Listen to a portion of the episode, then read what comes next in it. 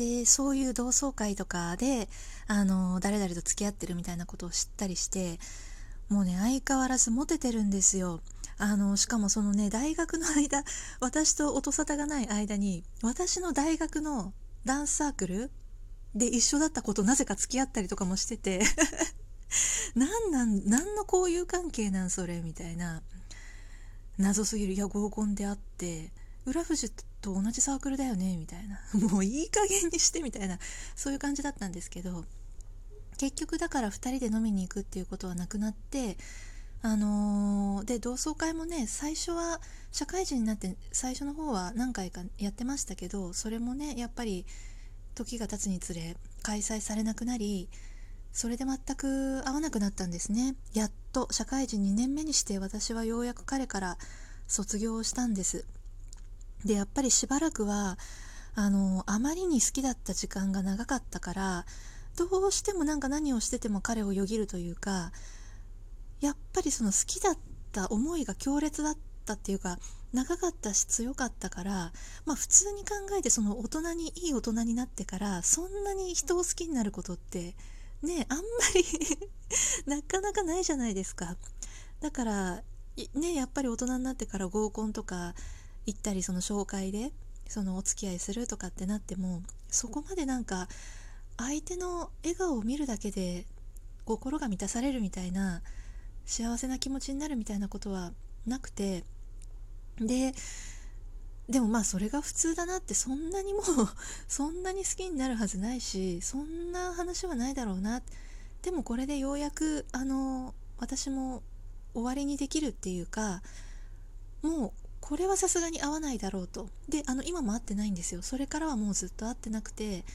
あ自然消滅できた。やっと自分の思いが無理やり蓋をするじゃなくてその時間の経過によって薄れてくれたみたいな。ちゃんと薄れてくれた。よかったな。これでもうやっとあの私もそれにとらわれずにあの生活をして いけるなっていうふうに思ってたんですね。でまあもう彼とはそれっきり会ってないんですけどただねあのずっと連絡を取ってなかった中去年彼がインスタグラムを数年ぶりに更新して赤ちゃんを抱っこした写真を彼が載せてたんですね。その彼が赤ちゃんを抱っこしてる写真。実は中学の同級生だった彼女と結婚をして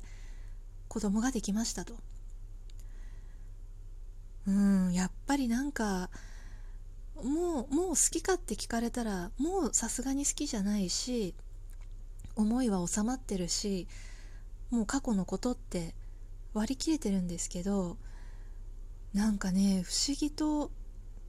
不思議となんか死んだような人生が終わったような感覚になりましたよ。あ今日で私は死んだと。一回私浦富士は死んだ一旦今日死んで明日からまた違うなんか一日が始まるじゃないけどそのくらいのなんか強烈なインパクトはありましたね。何だったんだろうなあの感情は。なんか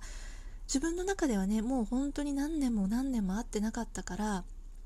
もう本当にその感情はなくなってたしまあ想像はしますよね。もうそろそろ結婚してる頃だろうなとかって。想像はしますけど映像としてその画像としてその赤ちゃんを抱いてるその彼の姿を突きつけられた時にああそっか本当に本当に人のものになったんだな。彼は違う家族になったんだな。彼には家族ができたんだな。っていうなんか決定打を与えられたじゃないですけどうーんあの自分で話してて超キモい。私超気持ち悪い。なんかこんなに連投しといてあれですけど気持ち悪い。なでもなんか本当にねそのくらいなんか衝撃だったんですね。その投稿は。でそれを見た時にあのー、すごい切ない気持ちになって彼は結局その私と2人で飲みに行ったりとかあとまあ学生時代はメールをしたりとか一緒にね帰る電車の中で喋ったりとかって2人で過ごす時間っていうのが確かにあったわけじゃないですか。でそういう時間で私はもう彼といるだけであの嬉しかったし笑顔を見るだけで心が満たされてたしなんならもうその彼の存在だけで励まされてたっていうか彼がいるっていう事実がその私を生かしてるじゃないけどなんか日々のモチベーションっていうかなんか本当に辛いことがあった時とかもう嫌だって思った時にでもその彼が生きてる。またその飲みに行くことがもしかしたらあるかもしれないって思うだけで頑張れるみたいなそういう存在だったんですよね。だから私はその彼からすごいたくさんのものをもらってあの勉強で励まされたとかもそうですけど信じられないくらいのものを彼からもらってた？けどもしかしてもらってたのは私だけで私はその彼女でもなかったし何かその特別な枠に入った存在ではなかったから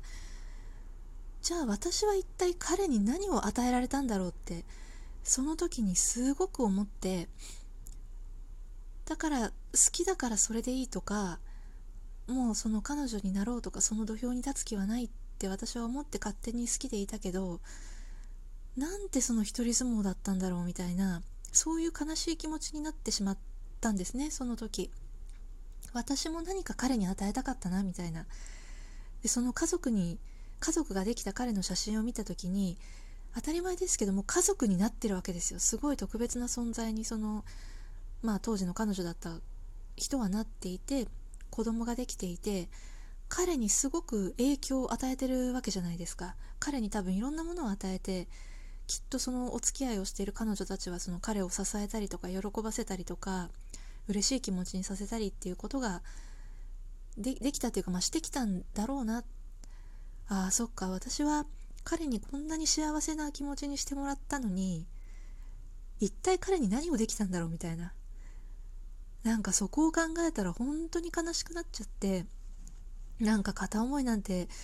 するもんじゃないなじゃないですけどなんかアイドルとかだったらねその応援されるのが仕事の人とか好きになられることが仕事みたいな人だったら逆にいいんだけどその本当にね2人で飲みに行くような親しい間柄だったお友達なわけですよ。その彼に一体何ができたんだろうって思ってることが虚しくて自信がないからそう思うわけですよね。でも彼にこういう影響を与えられたとかこういうことで支えられたっていう自信を持てればまあそんなことは思わないんですけど私はでも彼女でも何でもなかったから本当に何を与えられたか本当に彼が楽しかったのかってもう今となっては全くわからないわけですよね。だから彼にとって私の存在が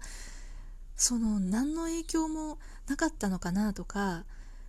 なんだろうななんかな何だったんだろうなみたいなこっちばっかりもらってたのかなって思ったらすごい寂しくてでそれをその写真をこうね赤ちゃんを抱いてる写真を見た時に本当にガツンって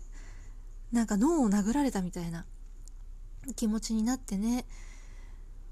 そんな悲しいだから一回自分は死んだぐらいのね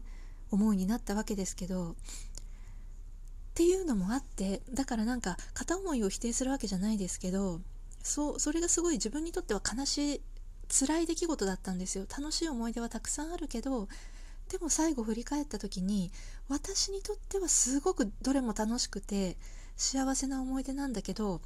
彼にじゃあ何を与えられたかっていう意味ではわからないですよね。だからねあのー、これからねそういう意味で誰かのすっごい特別な存在になるとかかけがえのない存在になるとかそんな大それたことはとてもじゃないけど思えないんですけどでも本当にねちょっとしたことでいいから本当にもう何でもいいんですよ。仕事とか友達関係とかもう本当に何でもいいからその人と関わる時に何かしらなんか相手に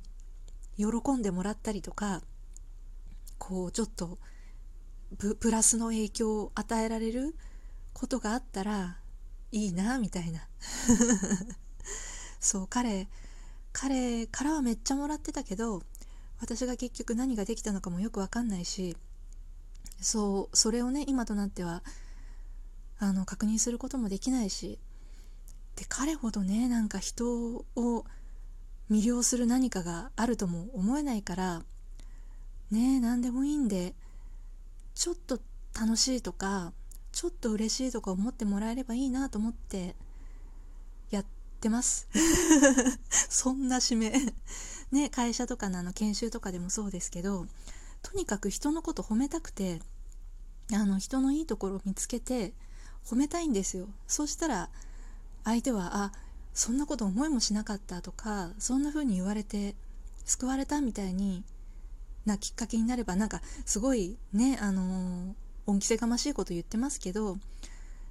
まあ今できてるかどうかはちょっとわからないからあの、もうそれは頑張ってそうしようって思うしかないですよね。これからもあの、彼にそうやってもらった分ねあの誰かしらに今後今後浦富士と関わる誰かしらにちょっとでもプラスの影響を与えられるように、まあ、仕事だったり友達関係だったりやっていきたいなって、まあ、そんなことをね思うっていう心境に行き着く、えー、長きにわたる片思いこじらせの結末でした。ここまで聞いていただいてありがとうございました。めちゃめちゃ長くなっちゃった。これねどうしても話をしたかったので言えて本当に嬉しいです。ここまで聞いていただいた方本当にありがとうございました。私にとってはねこれを誰かに伝えるっていうことだけでなんか自分の心が救われるっていうかね自己満で恐縮ですけど本当にここまで聞いていただいて嬉しいです。はい。今日からまた元気に暮らしていこうと思います。ではでは浦富士でした。失礼いたします。